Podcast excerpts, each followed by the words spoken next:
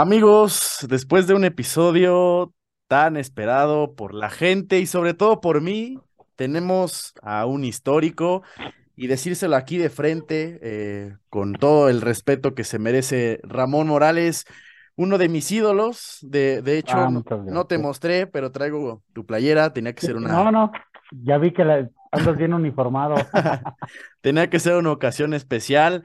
Y bueno, tenemos a, Ramón Morales. Ramón, muchísimas gracias, de verdad. Yo sé que tienes una agenda ocupada, pero gracias al menos por estar aquí un rato para platicar. Bienvenido a tu podcast, siéntete a gusto y platícame cómo estás. Muy bien, muchas gra- gracias, Gabriel, por invitarme. Ya habían sido varias y, y no había podido por una cosa u otra, pero mira, gracias a Dios ya estamos aquí y pues contento de, de poder saludarte, ¿no? Qué bueno, Ramón, me da mucho gusto. Y si quieres, mira, con, con un poquito con el tiempo encima, vamos a, a lo que va. En tres palabras, ¿cómo te definirías? ¿Cómo definirías a Ramón Morales en tres Ay, palabras? ay, ay. Ah, qué buena pregunta. ¿Cómo me definiría en tres palabras? Híjole.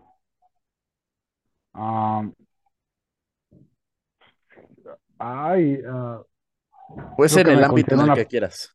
Sí, sí, creo que me considero una persona eh, honesta, Ok. respetuosa y, y agradecida. Perfecto, Ramón. Vamos rápido a tu infancia. Mucha gente ya la conoce. Eh, viviste en La Piedad, estuviste también en, en Estados Unidos, pero tu infancia, ¿tú cómo la describirías eh, teniendo el fútbol en casa? ¿Quién te hereda ese gusto por, por el balón, a final de cuentas, eh, en la casa de los Morales? Fíjate que, que el gusto por el balón fue natural. Ok, Fue natural en el sentido de que yo veía el balón como un, como mi juguete, ¿no? ok. Como traer un yoyo, un trompo, tú sabes, ¿no? Sí, sí, claro. Para mí el balón era, era pues mi juguete, ¿no? No, no, no había muchos en casa, muchos juguetes diferentes, y, y el único que siempre teníamos era un balón, entonces era, era mi juguete y, y, y así es como crece mi infancia, ¿no? Yendo a la escuela por cuestiones de, de buscar una vida mejor, un poquito para arriba, para abajo, con mis padres que buscaban una vida mejor de repente en Estados Unidos, y después regresábamos a La Piedad y luego otra vez a Estados Unidos y regresábamos a La Piedad hasta que, hasta que ya nos establecimos ahí, y ahí crece una infancia de ir a la escuela, de salir de la escuela y jugar en la calle, Claro. calle de tierra con piedras y, y así es como poco a poco, digamos, en mi infancia y, y siempre rodeado de la pelota, ¿no?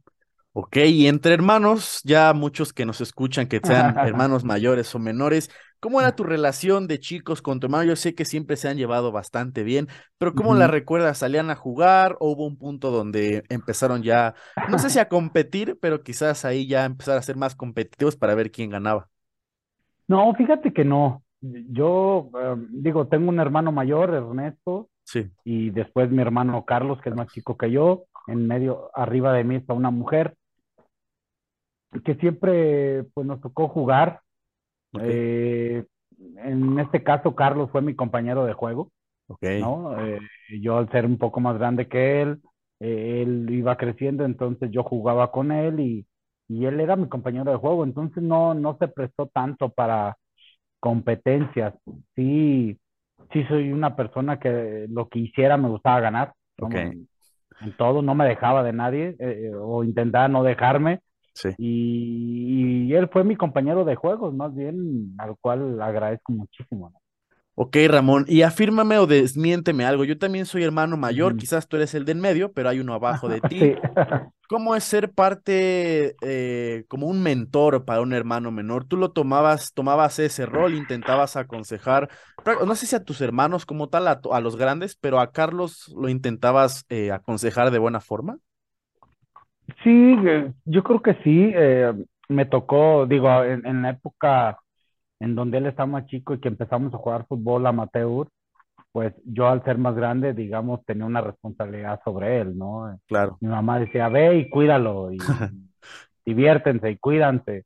sí, Y entonces yo al ser el grande, yo tenía alguna cierta responsabilidad. Y la verdad es que él se portaba muy bien.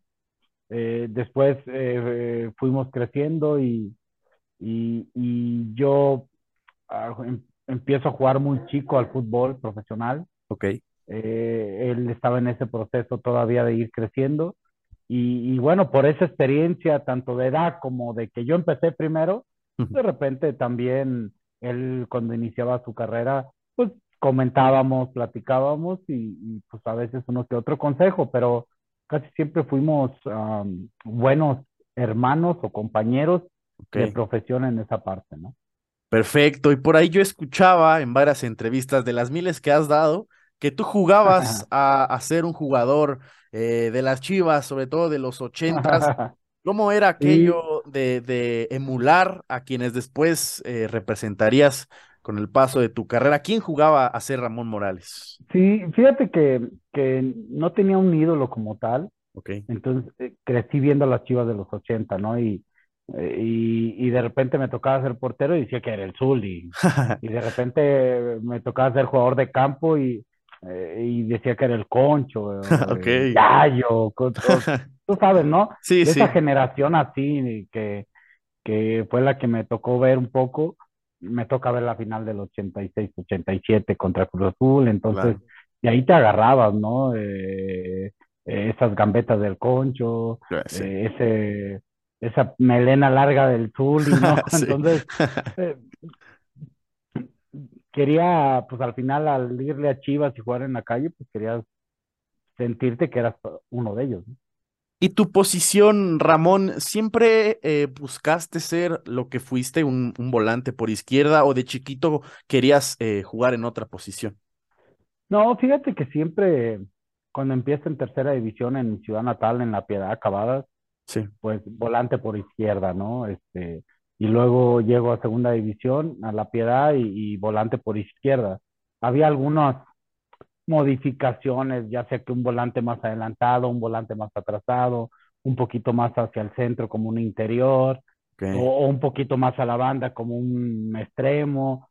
Eh, cambiaba esas situaciones, pero casi siempre, pues digamos que fui volante, ¿no? Ok, esa zurda privilegiada, y te lo voy a decir porque mi papá es zurdo en una familia Ah, llena de, llena de derechos. De, Él de siempre, derechos. sí, exacto, él siempre festeja el Día Internacional del Zurdo. Él nos, nos Ah. restriega en la cara que los zurdos son más talentosos, más inteligentes. ¿Tú la zurda privilegiada siempre la tuviste a lo largo de desde chiquito o la fuiste perfeccionando? No, yo creo que siempre se va perfeccionando. Nací zurdo, Este, y, y pues de niño, ah, la verdad, eh, te das cuenta de que pues, tienes condiciones, ¿no? O sea, claro, estás jugando en la calle y luego vas creciendo y luego tienes nueve, diez años y ya eres el sí, buenecillo ahí de tu equipo del barrio que te va a libertad y, y, y, pues sabes que le pegas bien, ¿no? sí, Entonces llegas al ámbito profesional, tercera división, segunda división y, y pues es tu pierna hábil, es la que mejor manejas y, y tratas de perfeccionarla, ¿no? Ya cuando llegas a primera división, tuve muy buenos maestros y, y primero pues nací así, pero después yo creo que sin importar qué perfil tengas, siempre tienes que trabajarlo y, claro. y practicarlo, ¿no? Y mencionas una parte importante, Ramón. Yo considero, y creo que quizás compartamos esta idea, que el, puedes tener mucho talento, pero también el talento no es suficiente porque tienes que trabajarlo, ¿no crees? Sí, así es. Eh, el talento va acompañado con querer, con, con el deseo, con ah, puedes tener talento y, y si un día lo muestras y mañana no, y, y pasado sí, sí, pasado no. Entonces, am, eh, muchas veces eh, la vida, o en este caso el fútbol, ah, el talento va a hacer que tú ganes o que hagas un buen partido, de acuerdo. pero quizá después la parte física, la parte de esfuerzo, la parte de actitud va a hacer que pierdas un partido si no lo sí, de metes, acuerdo, ¿no? de Entonces yo creo acuerdo, que eh, el talento hay que, hay que darse cuenta que lo tienes y después de que lo tienes hay que ser agradecido y ya que eres agradecido, claro. ese agradecimiento tiene que ir acompañado con un desarrollo y el desarrollo abarca el querer hacerlo y ahí es donde entra la actitud, la determinación de, de, de, de ok, ya me dio este don, pues ahora a dónde lo llevo, ¿no? Claro. Y hablando de determinación, eh, Ramón, tu etapa, ¿cómo llegas al, al, profesionalismo, a la tercera división? Te lo pregunto porque yo hace par de años todavía jugaba a tercera división y me imagino, sí. y es, creo que es muy claro, que no es lo mismo a como se vivía hace 20, 30 años. ¿Cómo era en ese entonces jugar no. en, en tercera división, Ramón? No, no es lo mismo, ya lo dijiste bien, ha cambiado bastante. Uh, pues literal es que antes llegabas del barrio, ¿no? O sí, sea, claro. Antes no tenías, ahorita hay escuelas, o sea, niños de 6, 7, 8, 9 años ya tienen una escuelita, ya tienen unos conceptos muy claros, eh, técnicamente bien trabajados y, y antes, ¿no? Antes, así como estabas en el amateur, en el barrio, llegabas. sí, claro. Y digamos que tu escuela, tu escuela de, de, de, de aprender conceptos um, defensivos, ofensivos, de, de, mejorar tu técnica, eh, de saber lo que es el juego como tal, con recorridos, esperar, atacar, etcétera, etcétera, lo aprendes cuando llegas a tercera división, o por lo menos así me pasó a mí. Claro. Yo, cuando yo llego a acabadas, que se llama el equipo, sí. este, pues eh, mis condiciones naturales eh, quizá eran las que me ayudaban, pero al final tuve que aprender a, a trabajar en equipo, a, a, a recorridos o a un parado táctico, entenderlo y, así como vas creciendo, ¿no? Y, y a mí me sucedió así de, de, de, que del barrio llegué a la tercera división. Ramón, por ahí también escuchaba, me puse a, a escuchar un poquito más allá uh -huh. de, de, lo que siempre, no comúnmente platica un, un futbolista, una, un exfutbolista, y contabas una anécdota interesante sobre tus primeras pruebas para tercera división. ¿Recuerdas más o menos eh, ese momento? ¿Me lo podrías platicar un, un poquito? Sí, pues eh, cuando voy a la primera prueba, bueno, uh, en realidad creo que no tuve prueba, pero la primera que tuve eh, tenía que caminar muchísimo y, y, y, literal era atravesar un cerro y, y llegar a la cancha, ¿no? Y okay. que estaba abajo. Al momento que estás en la parte de arriba del cerro, vi a, a muchísimos jugadores. A mí se me hicieron miles, miles, okay. ¿no? Y, y, y, la verdad es que no llegué, no llegué. Cuando yo llego y veo esa situación, um, no, no quise llegar. Sabía jugar fútbol, creo. Sí. Me gustaba jugar fútbol, pero yo no sé si en ese momento todo, veía yo el fútbol como, como algo okay. que quería hacerlo profesionalmente, ¿no? Entonces, Uh, no, no, llegué a la prueba y me regreso a casa, me acuerdo que me comenta mi padre y dije, ah, sí, pues no, no me escogieron. okay. no, no, no, me escogieron. Pequeña mentira de pedos. Sí, y la verdad es que nunca llegué, nunca la hice, ¿no? Y, y ya después pasan unos días, una semana para ser exacto, y, y el entrenador que estaba en ese momento, este, va a la casa, es una persona muy conocida ahí en la ciudad, y conoce a mi papá y va y, y, y, le dice a mi papá, oiga, ¿por qué no me mandó a su muchacho? ¿Por qué no va? Okay. Y él, ya mi papá le dice, no, sí fue, pero no se quedó. No se quedó. y ahí le dice el señor, pues no, ahí me desnudaron mi mentira, me dice, no, okay. no. Él, él, él, nunca llegó. Entonces, eh, a partir de ahí, pues mi papá habla conmigo y, y fue claro, ¿no? Me dijo, ¿quieres, de veras quieres jugar al fútbol o no? porque porque sí era algo que me apasionaba, pero sí. pero ir a jugarlo, ¿sí me entiendes? O sí, sea, claro, sí, sí, no entrenar. Yo no pensaba tanto como profesional y todo sí, eso. Sí, claro. Entonces, eh, eh, ahí le contesto a mi papá, es que sí me gusta, me gusta jugar mucho al fútbol. Es, me divierto. Sí. Pero yo no sé si ya como para, para eso, ¿no? Claro. Y, y ya mi papá dice, pues pues date una oportunidad, date una oportunidad y a lo mejor y te gusta ya lo demás sí. que tú no conoces. Y bueno, así es como voy y, y, y, la verdad, pues con ya con esa recomendación del entrenador, pues ya más que ir a otra prueba, ya llegué y entrené y ya me quedé, ¿no?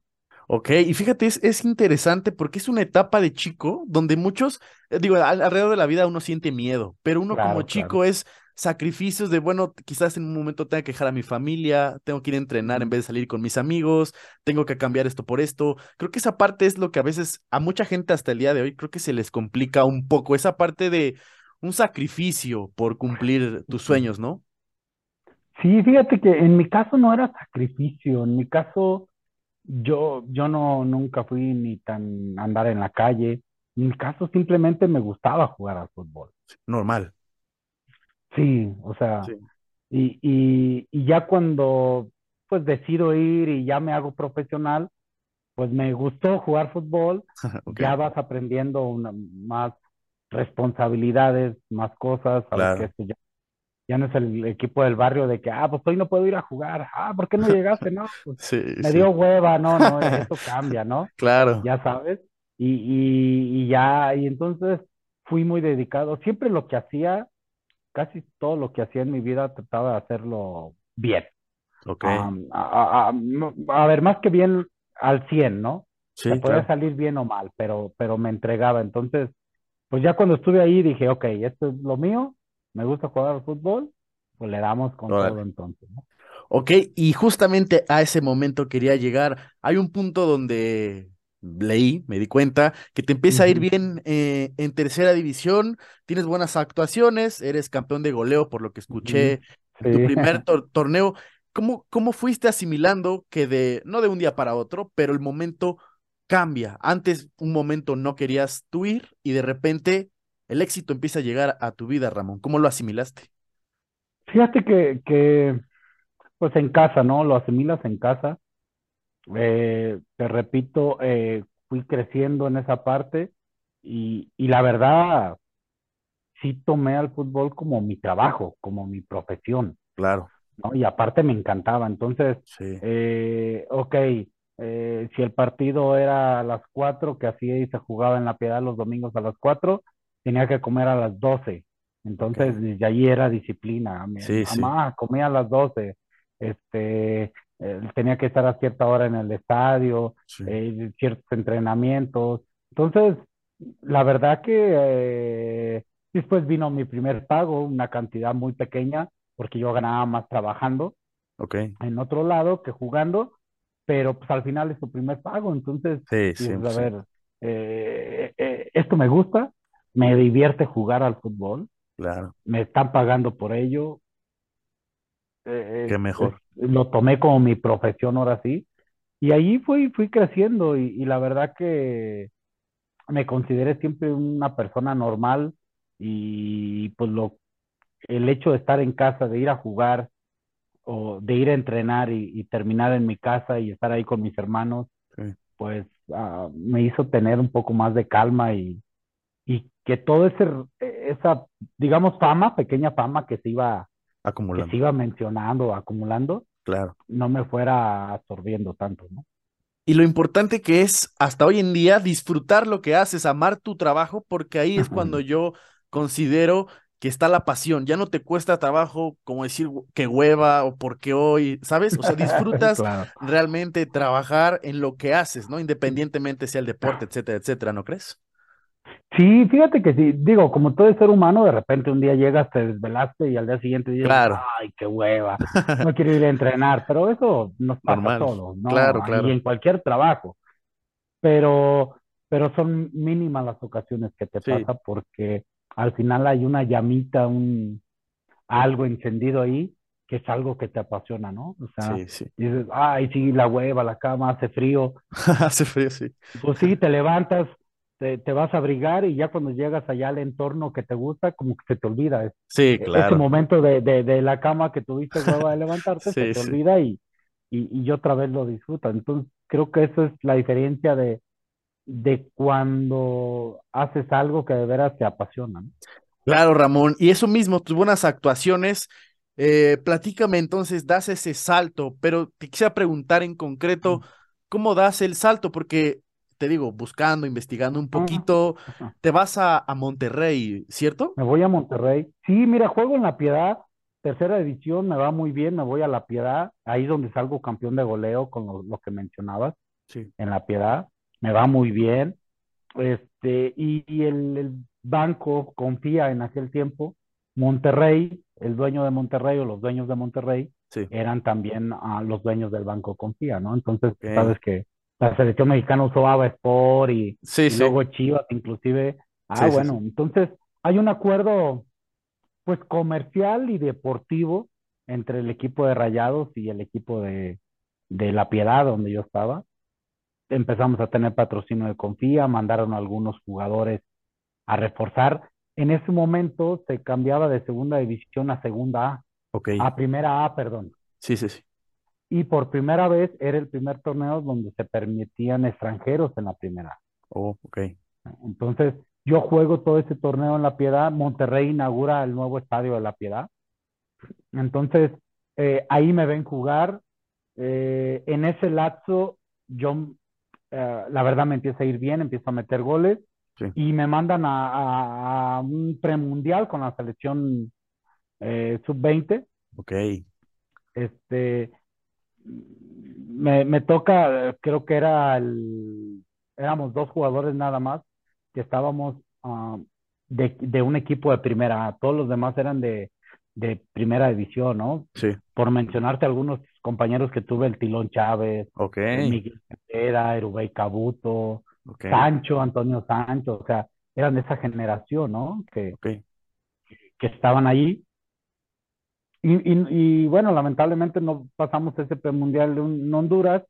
Yo regreso y, y a pesar de, de tener 17 años, yo ya era el capitán del equipo de la primera A en La Piedad. Ok.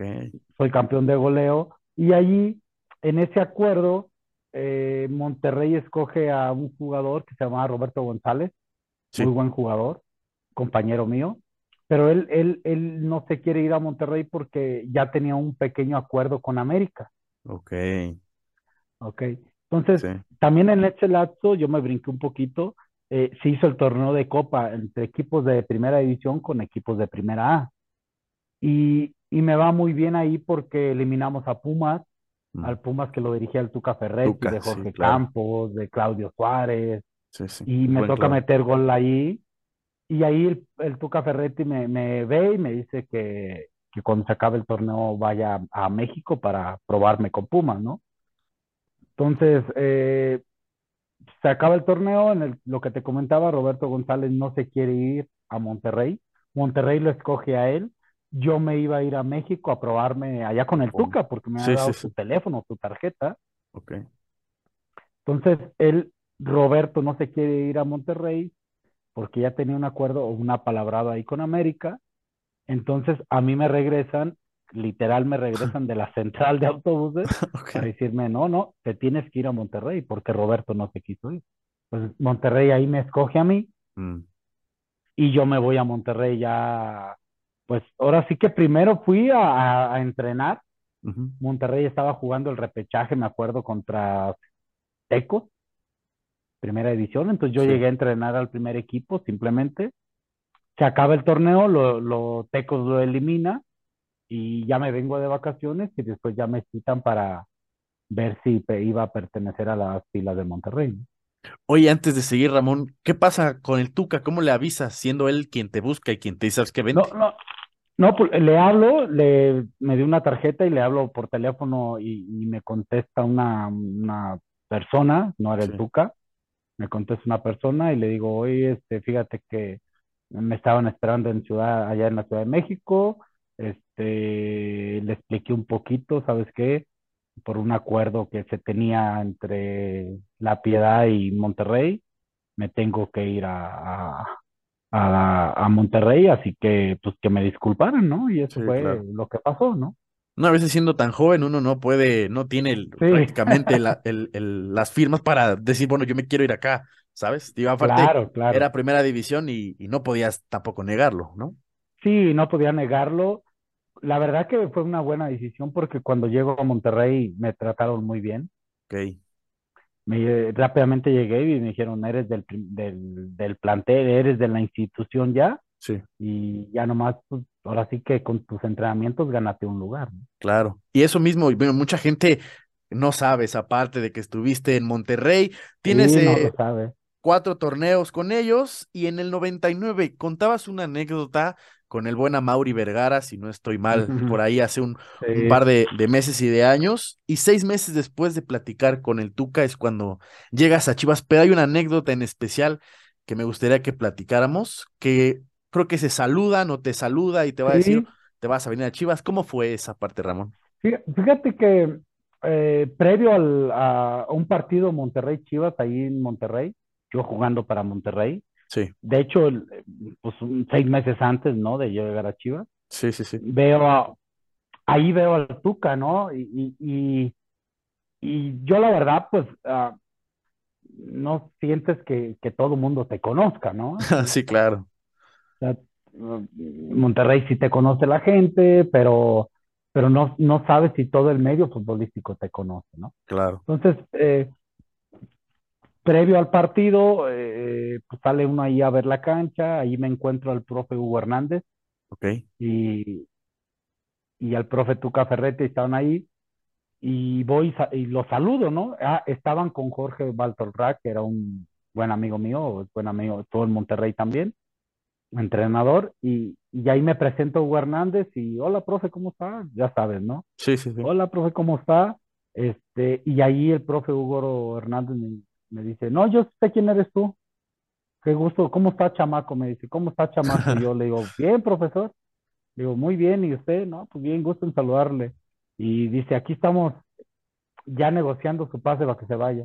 Y en eso llega el Tuca, me saluda, este, y ¿cómo está, muchacho? Y ya, no se quiso ir a México, ya sabes, así medio en broma. Eh, Sí, Ya sí, le sí. dije, no, pues, Tuca tenía que estar acá. Me dice, bueno, ya veremos. A, a ver si para la próxima que lo llame, ya sabes. Y ahí quedó, fue- jugamos el partido. Este, creo que nos ganaron 3-2, si mal no recuerdo, 2-1, no, no lo tengo claro. Y bueno, ah, se acaba ese torneo y, y después, en un- unos días más, ya estaba pisando Guadalajara, ¿no? Ok, y el Tuca es como comúnmente se cree gruñón, pero me parece que por lo que también he escuchado es buena persona, ¿no? Bastante Ah, un acogedor, ¿no? es, es muy buena persona, es exigente Sí, claro. y ese exigente te lleva a, que, a lo que tú ves de repente en los Sí, videos. sí, sí. Eh, pégale a ah. Sí, este es el Tuca, ¿no? Le Sí, gusta, claro. le gusta que haga las cosas bien. Eh, y, y bueno, así es el Tuca, así el que ves, pero es muy buena gente, eh, te da consejos, te, te- te busca ayudar y, y sobre todo te busca que mejores en lo futbolístico. Y ese tipo de entrenadores a lo largo de la vida creo que son los que marcan esa diferencia, ¿no crees, Ramón? Esos que saben cuándo bromear con el plantel, pero también cuándo exigirles porque conoce la capacidad de cada uno de sus jugadores, ¿no? Sí, el Tuca tenía una línea muy, muy marcada, ¿no? Una línea donde eh, se acercaba a hablar mucho contigo, pero más que hablar de, de un tema fuera de cancha, eh, era hablar de cancha, a ver esto, ¿cómo, Sí. cómo estás? ¿Viste? Mira, si le pegas así, te pasa esto. Si haces este recorrido, te da esto, esto. O sea, Claro. si, si bajas perfilado, si, si te botas con perfiles, etcétera, cosas que te ayudaban a ser mejor jugador. Y es que el Tuca todavía ah, no nomás te, te va a hacer que, que aprendas su diseño táctico, ¿no? El, el Tuca hace que aprendas de fútbol, Claro, aparte un tipo con que muchísimo te hace talento. mejor, mejor jugador en todo sentido. Ramón, ¿alguna vez te tocó un regaño fuerte de, del Tuca? ¿Fuiste de esos? cómo Sí. no. ¿Sí? O ¿Recuerdas sea, alguno? sí, sí, pues así fuerte, pégale así, o así como tanto, no tan, eh, era más bien de, de, de ah, conforme vas pasando, pues vas agarrando confianza y, y tomas Sí. decisiones dentro del campo. Entonces de repente, ah, pues yo quería jugar un paso más largo y él, juégame cortito. O de repente también en los entrenamientos, ¿no? Que, que es lo que antes no había tanta tecnología como la hay ahora, Claro. tantos videos como los hay ahora, pero pues, en los entrenamientos eh, se metía él a jugar y, y todavía jugaba muy bien y, Sí. y entonces pues ahí te regañaba, ¿no? Ok, Ramón, siguiente punto que quiero tocar. Yo te voy a ser sincero, soy apasionado a muerte con las Chivas. Mi abuelo, mis tíos, mi papá, tengo varios amigos que le van a las Chivas. Desde chiquito yo crecí viendo a las Chivas y viendo a Ramón Ujú. Morales. Para ti, Ramón, para empezar a platicar un poco de Chivas, ¿qué representa Chivas? Porque eres de las personas eh, que más sintió los colores y que lo sigue sintiendo hasta, hasta el día de hoy. ¿Qué representa Chivas? Pues una parte de mi vida, si no es que, eh, digo, yo lo he dicho siempre, divido el corazón en cuatro Claro, espacios, ¿no? Mi esposa, mi hija, mi hijo y, y Chivas. Entonces, um, es, es eso, es una parte de mí, es una esencia de mí y, y algo que se fue acumulando mm, en base a que de niño le iba a Chivas, mm, Dios me da la oportunidad de ejercer esta profesión que es de fútbol y, y después claro. me da un regalo maravilloso que es llegar a Chivas. Entonces, ahí como que complementas, te identificas, agarras y crece más a- ese amor y ese cariño al equipo, ¿no? Una vez que llegas a, a Chivas, Ramón, eh, escuchaba algunas frases que decías que sabiendo lo mucho que lo buscabas desde chiquito, conforme crecías, no te podías permitir fracasar. ¿Cómo fuiste llevando una presión que hemos visto? al- Yo tengo 20 años, pero he visto que muchos jugadores llegan con una expectativa y la verdad es que se quedan cortos. Yo sigo creyendo y creo firmemente que Chivas no es para todos. ¿Tú cómo lidiabas con el éxito y con la presión que implicaba jugar para el Guadalajara? Fíjate que ajá, creo, a lo mejor soy un poco ah, soñador. No, no Yo creo que cuando, cuando hay algo que deseas con todo el corazón, ah, se te queda en, en una parte de tu ser, llámale lucecita, llámale lo que tú quieras, Claro, una ¿no? esencia, sí, sí, Eh, sí, no sé, y, y, y cuando llego a Chivas, eh, no nomás llegué a Chivas a, a- a seguir creciendo mi carrera de, de futbolista, sino llegué a Chivas buscando recordar aquellos momentos de, de, de, de niño, claro, momentos tristes de cuando pierde la final con América, sí, la final con Puebla, pero momentos también felices, aquella final del 86 también. Um, uh, de esos pasajes que veas con tu familia, con mis padres, sí, uh, eh, veías como eh, un clásico se volvía una rivalidad ahí en, la, en mi ciudad, en La Piedad, sí, con los sí, cuates, con amigos, algunos no tan conocidos. Entonces, cuando llego a Chivas no quería pasar desapercibido, ¿no? Eh, al tener a mi esposa y a mis hijos ya me ayudó a, también a, a hacer un, como un- una fuerza, ¿no? Un, eh, ok, ya estoy aquí, esta es mi profesión, pero también llegué a un equipo que de niño lo, lo, lo, lo valoraba, lo, me apasionaba. Hoy yo quiero ser aquel que, que no pase en vano, ¿no? No quiero pasar desapercibido, siempre decía yo. claro. Y, y, y creo que eso me lo metí muy, muy en mi ser y, y al final, gracias a Dios, se fueron dando las cosas. ¿no? Hoy me imagino que en retrospectiva, como lo platicas, como se ve que lo has contado con más gente, eh, ¿cómo recuerdas Chivas, sabiendo que fuiste una, una leyenda? ¿Cuál es ese primer recuerdo que tienes de, del Guadalajara, Ramón? Híjole, tengo muchos recuerdos, pero fíjate, el, el, el recuerdo que, que es que es muy, muy importante, que lo he, esto sí lo he contado muy poco, es eh, el, el ver a mi padre cómo poner el radio en el techo con la antena abierta lo más que se pudiera para, para encontrar la canal, el, el- la sintonía del canal 58 para escuchar el partido de Chivas, ¿no? O sea, eh, digamos que ese es mi primer contacto con Chivas, ¿no? Esa sensación de, de, de ver a tu padre, eh, digo, de al final es una persona que quieres y que admiras y que, sí, sí, y que tú lo ves que está preocupado porque el pinche radio agarre la antena, la sintonía sí, para escuchar el 100%. partido. Entonces, este, este es un, un recuerdo que tengo muy, muy, muy interesante. Entonces, cuando yo llego a Chivas, eh, se queda marcado eso. Entonces, claro.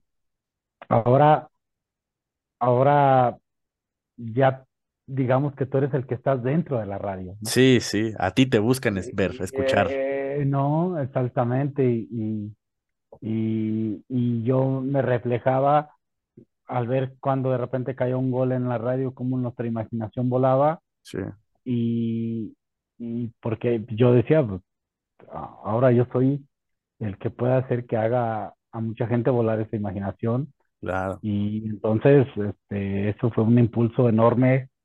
Ese es el recuerdo que más tengo. Vienen muchos recuerdos porque Sí, sí. gracias a Dios tuve muchos, pero, pero digamos que ese es un recuerdo muy significativo.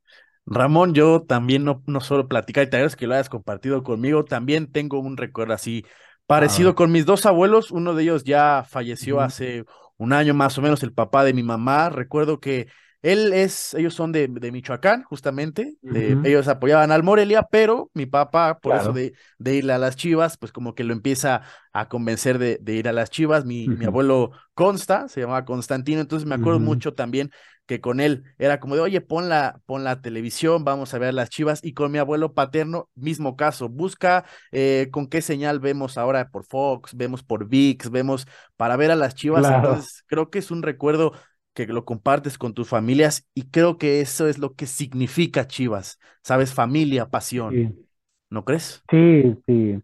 Sí, porque pues siempre ha sido el equipo del pueblo. Sí, 100%. Eh, yo escuchaba a gente decir que sí, que le podías ir a, no sé, a, a otro equipo, no sé, te voy a poner un ejemplo, le podías ir a León, Claro, pero tu segundo equipo era Chivas, ¿no? Sí, 100%. ¿no? Entonces, eh, siempre yo he escuchado a mucha gente, entonces, ¿por qué? Porque se identificaba con, con mucha gente y, y sí, eso es maravilloso. Yo, ah, yo lo heredé el irle a las sí. Chivas de mis padres, entonces yo supongo que va acompañado por, por esa, por ser mexicanos, por ser luchones, por ser un esfuerzo y alguien que se identificaba con ellos, ¿no?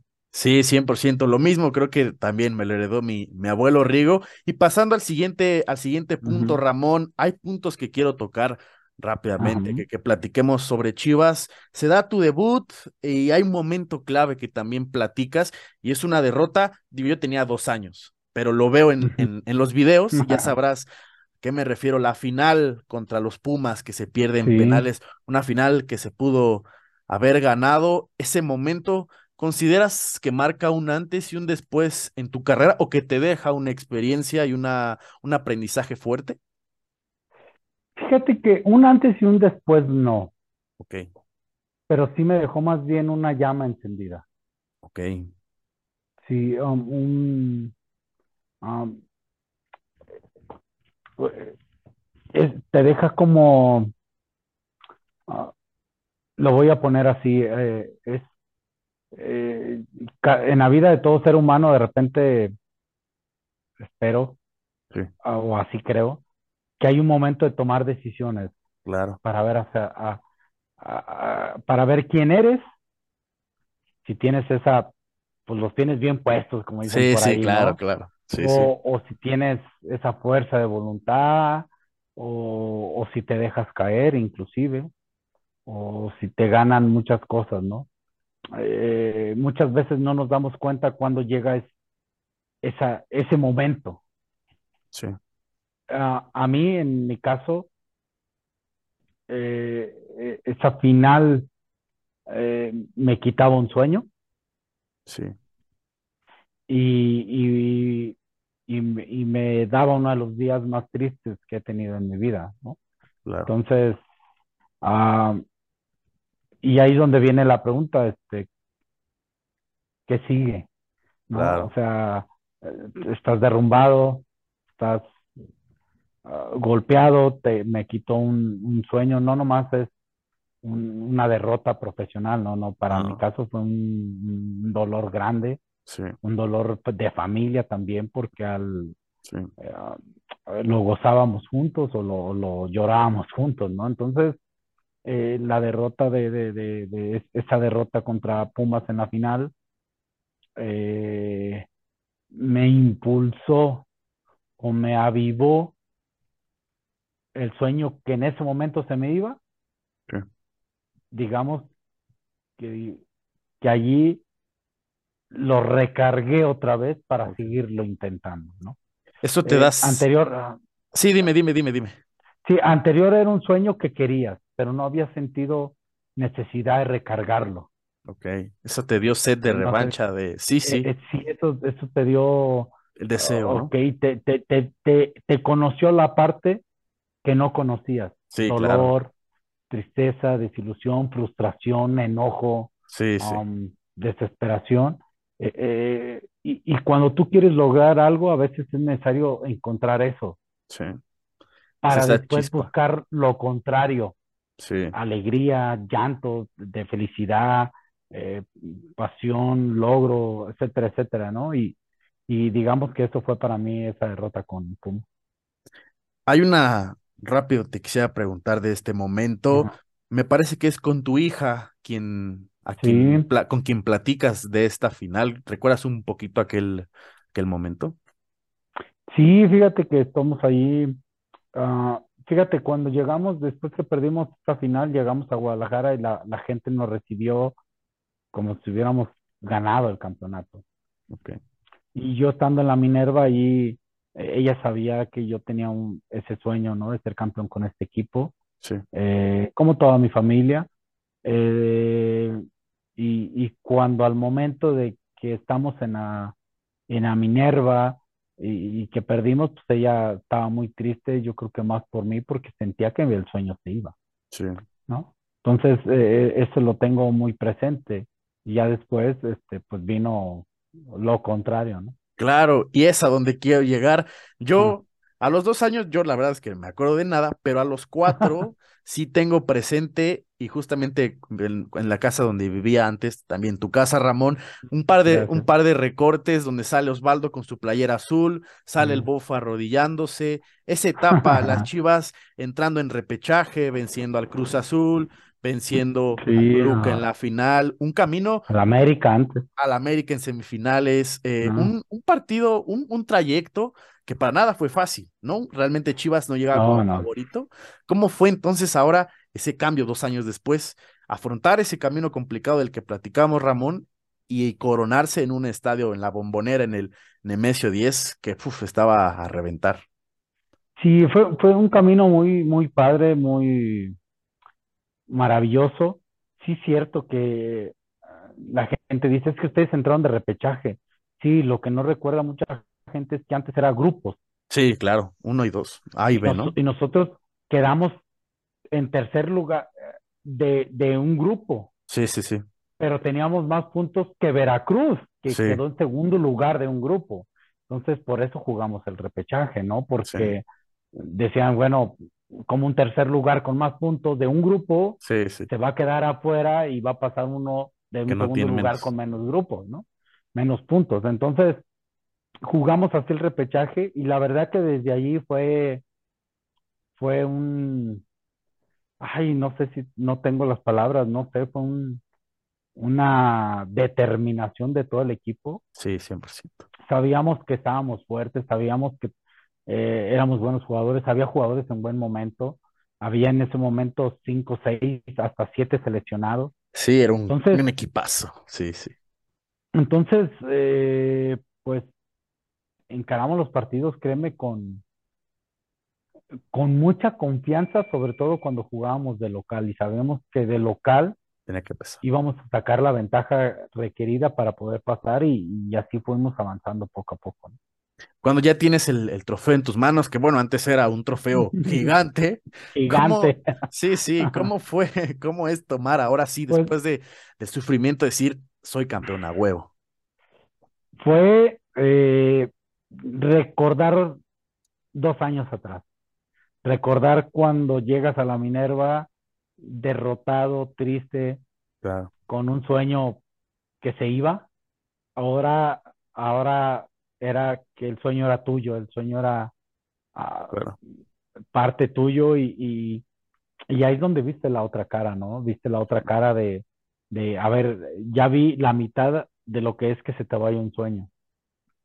Ahora quiero ver la otra de, de cuando tienes ese sueño y, que lo logras. Ahí es como eh, se te vi- me- se me vinieron esos momentos, eh, las mismas palabras de mi hija, ahora ya se te hizo el sueño, ahora se te había ido, ahora me dijo, lo cumpliste, entonces fue, fue maravilloso, eh, el cariño de la gente, si por la gente fuera, nos hubiéramos quedado en la bombonera todo el día, sí, de eh, claro. el recorri- el recorrido al aeropuerto de Toluca, del estadio al aeropuerto de Toluca, parecía la ciudad de Guadalajara. Sí, 100%. Eh, llegar a Guadalajara, todo el recorrido de horas y horas y horas con todo el cariño de la gente, fue, fue maravilloso. Yo, yo ahí descubrí, yo te puedo decir que ahí descubrí lo que para mí era chido. ¿no? Ok, creo que mucha gente todavía lo recordará. Yo ese campeonato igual lo, recor- lo recuerdo de bonita forma y te digo, yo crecí viéndolos y me parece un momento y lo he platicado con papá, era un, un equipazo, ese sí era un equipazo en todas las, en todas las líneas. Ramón, sobre ese- esa misma flecha antes de pasar al último punto que es selección mexicana, me gustaría que me platicara rápidamente la Libertadores, ese partido contra Boca que muchos se acuerdan que siempre es el aniversario de aquel partido, cómo lo recibe la gente en Argentina antes, des- en el partido y post partido. Y un recuerdo que quizás, no sé si te sea muy gratificante recordar, pero un penal que fallas eh, contra Sao Paulo, bueno, en Sao Paulo. Sí, ¿Cómo es sí, primero bueno, la tu- parte de Boca? fue maravilloso. Primero porque eh, eh, creo que es la primera vez donde se sintió que el aficionado Chiva, por llamarlo así, mexicano, eh, tomaba la Libertadores como un torneo suyo. Como, lo- Claro. como en Sudamérica lo toman, Así. creo que por primera vez se sentía casi, ¿no? Entonces hubo una comunión muy bonita entre eh, equipo y afición para encarar y enfrentar a un rival que tenía mucha historia como Boca Juniors, ¿no? Entonces, ah, ha sido el único partido, bueno, muchos, pero ese en especial, donde digamos que, que si la melodía perfecta era nosotros jugar en la cancha, lo que hicimos en la cancha, con los cantos y la porra de la afición, Sí. y esa era la melodía, ah, pues se unieron esas Así fue. piezas, ¿no? Entonces, ah, gran partido de nosotros, gran contundencia, aprovechamos la pelota parada, grandes goles, Sí. gran determinación y gran confianza. Y la verdad que fueron cuatro, pero pudieron haber sido cinco y seis ahí Sí, en el 100%. Jalisco, la verdad, ¿no? 100%. Y, y, y después pues, nos vamos con, con todas las ganas y con toda la determinación de que, de que no éramos un equipo localista, sino que así como anteriormente habíamos ido a San Lorenzo y le ganamos a San Lorenzo, le ganamos a Sí. Vélez, ¿no? Le, al mismo San Pablo le ganamos y Sí, sí, sí. Era, sabíamos que podíamos ir a la Bombonera y también hacer un gran partido. Fue un partido lleno de mucha, ay, no sé si es la palabra, de mucha Puedes decir la que sea. animalversión hacia nosotros, de, Sí. de, de, salvaje, ¿no? de muchos, exactamente, un partido con, con mucho peligro, Sí, claro. mucho salvajismo en todos sentidos y que logramos salir adelante a pesar de las condiciones que había en ese momento. Y el penal, Ramón, yo te lo el- pregunto. Dime, dime, Sí. dime.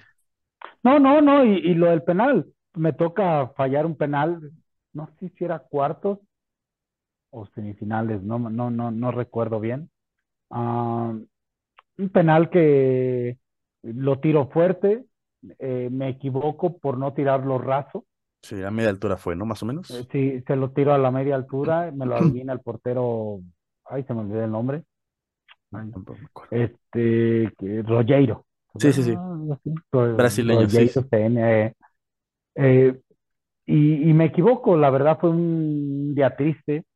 Sí. Ah, de- estaba, eh, estaba consciente de que cuando tú tiras un penal, eres la persona más solitaria en el mundo. 100%, sí, sí, de acuerdo. Este, pero eres- estás tan solo y, y a la vez esa soledad hace que tengas el poder de toda la gente en ti. Sí, de acuerdo. Y sí, yo te lo pregunto sí, porque yo en algún momento también fallé un penal y sí es como de todos es, bueno, lo fallamos y perdimos por tu falla, ¿no? Por esa, eh, aunque no te claro, lo claro. digan, lo sientes, ¿sabes?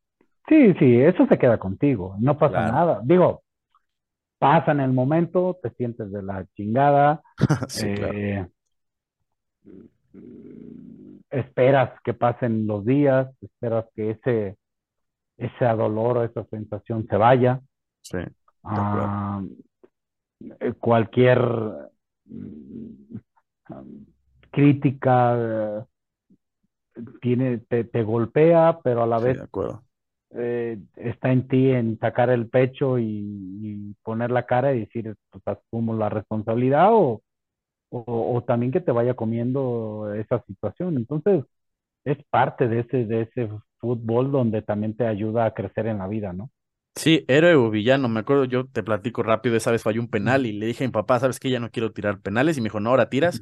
Bueno, ya después seguí tirando penales y ya los metí. Ramón, por último, eh, selección mexicana, yo sé que de, eh, primer llamado en 2001, debutas eh, contra Brasil, eh, 12 de julio, Copa América, pero mira, te voy a platicar rápido una anécdota. Hay varios golazos eh, que tienes y tengo yo un recorte, eh, no lo encontré, pero lo tengo guardado, donde le metes un golazo a- en- a- contra Brasil de tiro libre en la Copa Sí. América del 2007. Tu especialidad, los tiros libres, pero tenía que contarte esa anécdota. ¿Cómo fue aquel, aquel golazo que, bueno, yo tenía el recorte y ahorita platicarlo contigo? Pues, eh, un, un gusto, ¿no? Sí, me, pues mira, me, me tocó, eh, creo que es un don, que Dios me dio de tener un buen golpeo de pierna izquierda y después la práctica y después los buenos maestros que tuve, ¿no? Claro, Eh, y, y cuando llegas y viste la playera de la selección nacional, yo soy una persona que me gusta mucho mi país, que sí, amo a mi acuerdo. país, a pesar de todas sus buenas y malas que tiene. Eh, eh, la forma de, de defender a mi país es en lo que yo sé, ¿no? Entonces, Claro. cuando te pones la playera de, de, de México, es, es una forma padre de decirle y demostrar que, que aquí está y gracias a Dios, pues con lo que sé hacer, que es cobrar un tiro libre, pude meter el gol, ¿no? De acuerdo, aparte fue un momento, bueno, no sé, un momento de tantos sentimientos en un torneo como, como lo es la, la Copa América. Y también, antes de, de pasar ya al final, Ramón. ¿cómo, cómo recuerdas esa primera vez donde tú escuchas el himno nacional en tu Mm, debut como mm. seleccionado nacional? ¿Qué recuerdos te trae a la mente aquel Es, es, es como, es como completar otro sueño más. Yo creo que ah, el ser humano debe, tenemos todos muchos sueños, muchas metas, logros, pero muchas veces no sabes qué es lo que llevas Sí, hasta que, hasta que lo sientes y, y, y escuchar el himno de tu país, eh, tú con la camisa de la selección, en lo que te gusta, en lo que sabes hacer, en la responsabilidad que tienes, es como si literal si te encendieran un cohete y estás para, y, y te quieres comer el mundo en ese momento. Aparte, me imagino que después de tanto tiempo de trabajar, de luchar por ello, ves eh, como, podemos decir, recompensa todos los Sí, momentos que tuviste que pasar para poder estar ahí. Ya dijiste que, que el representar a tu país, pues me parece que todo mundo quisiera representarlo. Hay que sentirnos orgullosos de, de lo que es México. ¿Cuál crees que es tu mejor momento en, en la selección, Ramón? Pues yo creo que mi mejor momento fue, eh, ay, yo creo que fue esa Copa América de Colombia del 2001.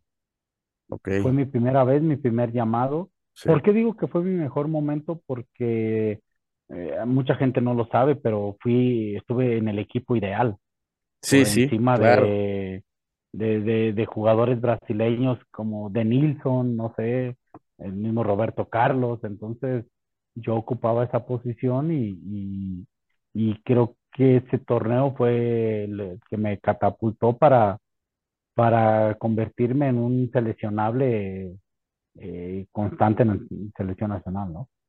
Sí, aparte, eh, también por ahí escuchaba algunos comentarios conforme pasabas, y hay un momento donde yo leí que Pelé se llenó de elogios en ti. ¿Cómo recuerdas haber vivido ese pequeño momento, sí, Ramón? fíjate que, que no era muy seguidor de escuchar las noticias, pero cuando me comentan eso y después eh, que llegas a México ya después de todo eso y que ves que una persona como Pelé habla de tu de, de ti, Sí, pues claro.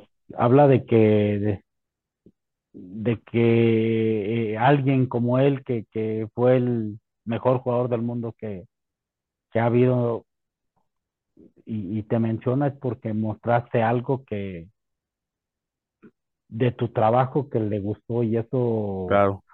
pues es maravilloso, ¿no? De acuerdo, Ramón, rápidamente antes de pasar a una última sección, hoy eh, la gente poco a poco cada vez conoce más el, el proyecto que tienes en el podcast de Tiro Libre con el Capi. ¿Cómo nace la idea rápidamente? ¿Cómo fue que, que empieza todo esto? Pues la idea nace de, de, de estar platicando en familia con mis hijos. Este, de repente hacíamos unos live en Instagram y, y pues la gente le gustaba, ¿no? Y, y yo también me gustó la idea porque al final soy un ser humano como cualquiera, como Claro. tú, como cualquier otra persona, y que me, me gusta que la gente conozca al ser humano, más allá de, de estadísticas, más allá de metió este Sí. gol, falló este gol, me jugó tantos partidos, no, no, más allá de, de sí, jugó tantos partidos, pero ¿qué hizo para jugar tantos partidos? Claro. Y no hablo de entrenar, no hablo de prepararse físicamente, no. Sí. Hablo de, de, de, de, de cómo estuvo en casa, quién le ayudó, quién no le ayudó. Eh, hablo de aquellos fracasos también que, que hay dentro del fútbol. Eh, fa- fallaste un penal, una lesión, ¿qué te pasó? Quisiste Sí. tirar la toalla. Y, y eso transmitirlo hacia un ser humano cualquiera, como, como un, un carpintero que, que Claro. se levanta en un mal día y que quizá no hace un mueble bien y que lo, lo tiene que volver a hacer y o quizá un carpintero que hace el gran mueble y, y que logra algo muy importante. Sí, Entonces, creo que al final todos somos seres humanos y quiero que la gente conozca al futbolista que es un ser humano, ¿no? Ok, Ramón. Y por último, esta es una sección rápida antes de, de que te vayas. eh, tienes ahí unas cosillas que hacer. Es un Ujú. ¿qué prefieres? Yo te doy varias preguntas y tú las Va, respondes rápido, ¿va? ok. Frío o calor. Calor, El estadio favorito donde jugaste que no sea el Jalisco. al de Puebla, Ok. ¿Quién tiraba mejor los penales? ¿Carlos o Ramón? Carlos, Ok. ¿Jugador, ¿Jugar con manga larga o jugar con manga corta? manga larga, De acuerdo. ¿Comida favorita? carne con chile. ¿Tu jugador favorito de la infancia? Mm, pues no lo tuve, diría que las Chivas, Todas. las Chivas de los, de los ochentas. Ok. ¿Tu bebida favorita? Ah, pues yo creo que el agua y el refresco de cola. Ok, ok. ¿Tu gol favorito o ese que más te ha marcado? Yo creo que el gol que le metí a Argentina en la Copa América. Ok. Eh, ¿el intercambio de jersey o playera que más aprecio le tengas? Eh, pues las de que tengo con mi hermano, pero también tengo unas que cambié con Zidane, el Real. Madrid y Figo. De acuerdo. ¿Quién era más enojón, Omar Bravo o el Venado Medina? Bravo. Ok. ¿Qué le hace falta a México para llegar lejos? Ah, cambiar muchísimas cosas. Creo que mentalidad la tenemos, nomás nos falta más constante, una mentalidad más consistente. Ok. ¿Playa o montaña? Montaña. De acuerdo. Si no hubiera sido futbolista, ¿qué te hubiera gustado ser? Pues yo decía que iba a ser bombero, pero no creo que tampoco tuviera el cuerpo para bombero, pero no, no sé, fíjate, ya después, ahorita fríamente no veía mi vida fuera del fútbol. Ok. ¿Qué es lo más difícil de hacer podcast? Hacer que el, que el entrevistado se sienta a gusto en casa, que Ok. vea que es una plática. Ok. Eh, ¿quién te hace enojar más? ¿Stephanie o Darío? No, fíjate que ya no me enojo como antes. Pues yo creo que diría que mi señora, mi esposa. Ok, ok. ¿Horchata o Jamaica? Horchata, ¿Banda o cantante favorito? Marco Antonio Solís. Ok. Y por último, las últimas dos, Ramón. Si tuvieras al Ramón Morales del pasado, ese Ramón Morales que subió el cerro, que vio a los mil niños, eh, para su criterio, ¿qué le, qué le dirías después de, de todo lo que ha pasado en tu vida? Que lo lograste, que eres un chingón, que, que en ese camino que transitaste lo hiciste limpio sin lastimar a nadie.